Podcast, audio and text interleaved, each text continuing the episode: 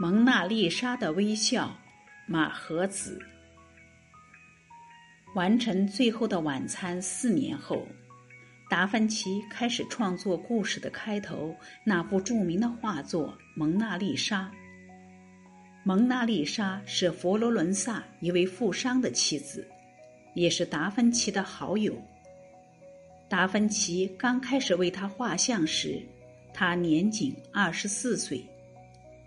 在这之前不久，蒙娜丽莎心爱的女儿刚刚夭折，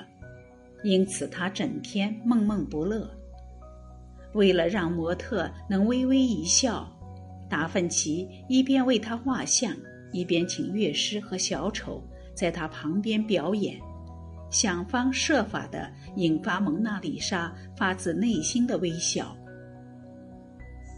表演虽然触动了蒙娜丽莎的心弦，但他的笑也只是一掠而过。令人惊讶的是，达芬奇竟然准确捕捉并描绘出了蒙娜丽莎内心深处这微妙的心理活动。蒙娜丽莎是达芬奇最喜爱的作品，一直把它留在自己身边，直到他去世后，法国国王弗朗西斯一世花了一万两千个金币，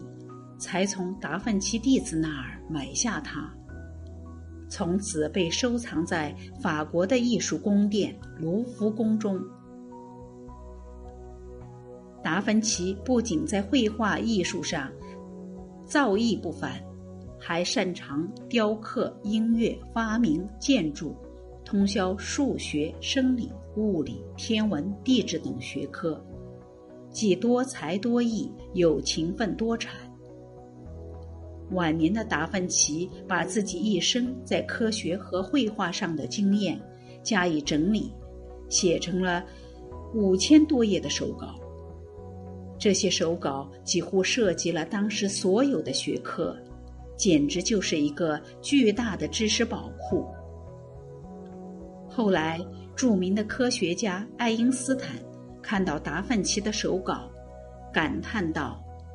达芬奇的科研成果如果在当时就发表的话，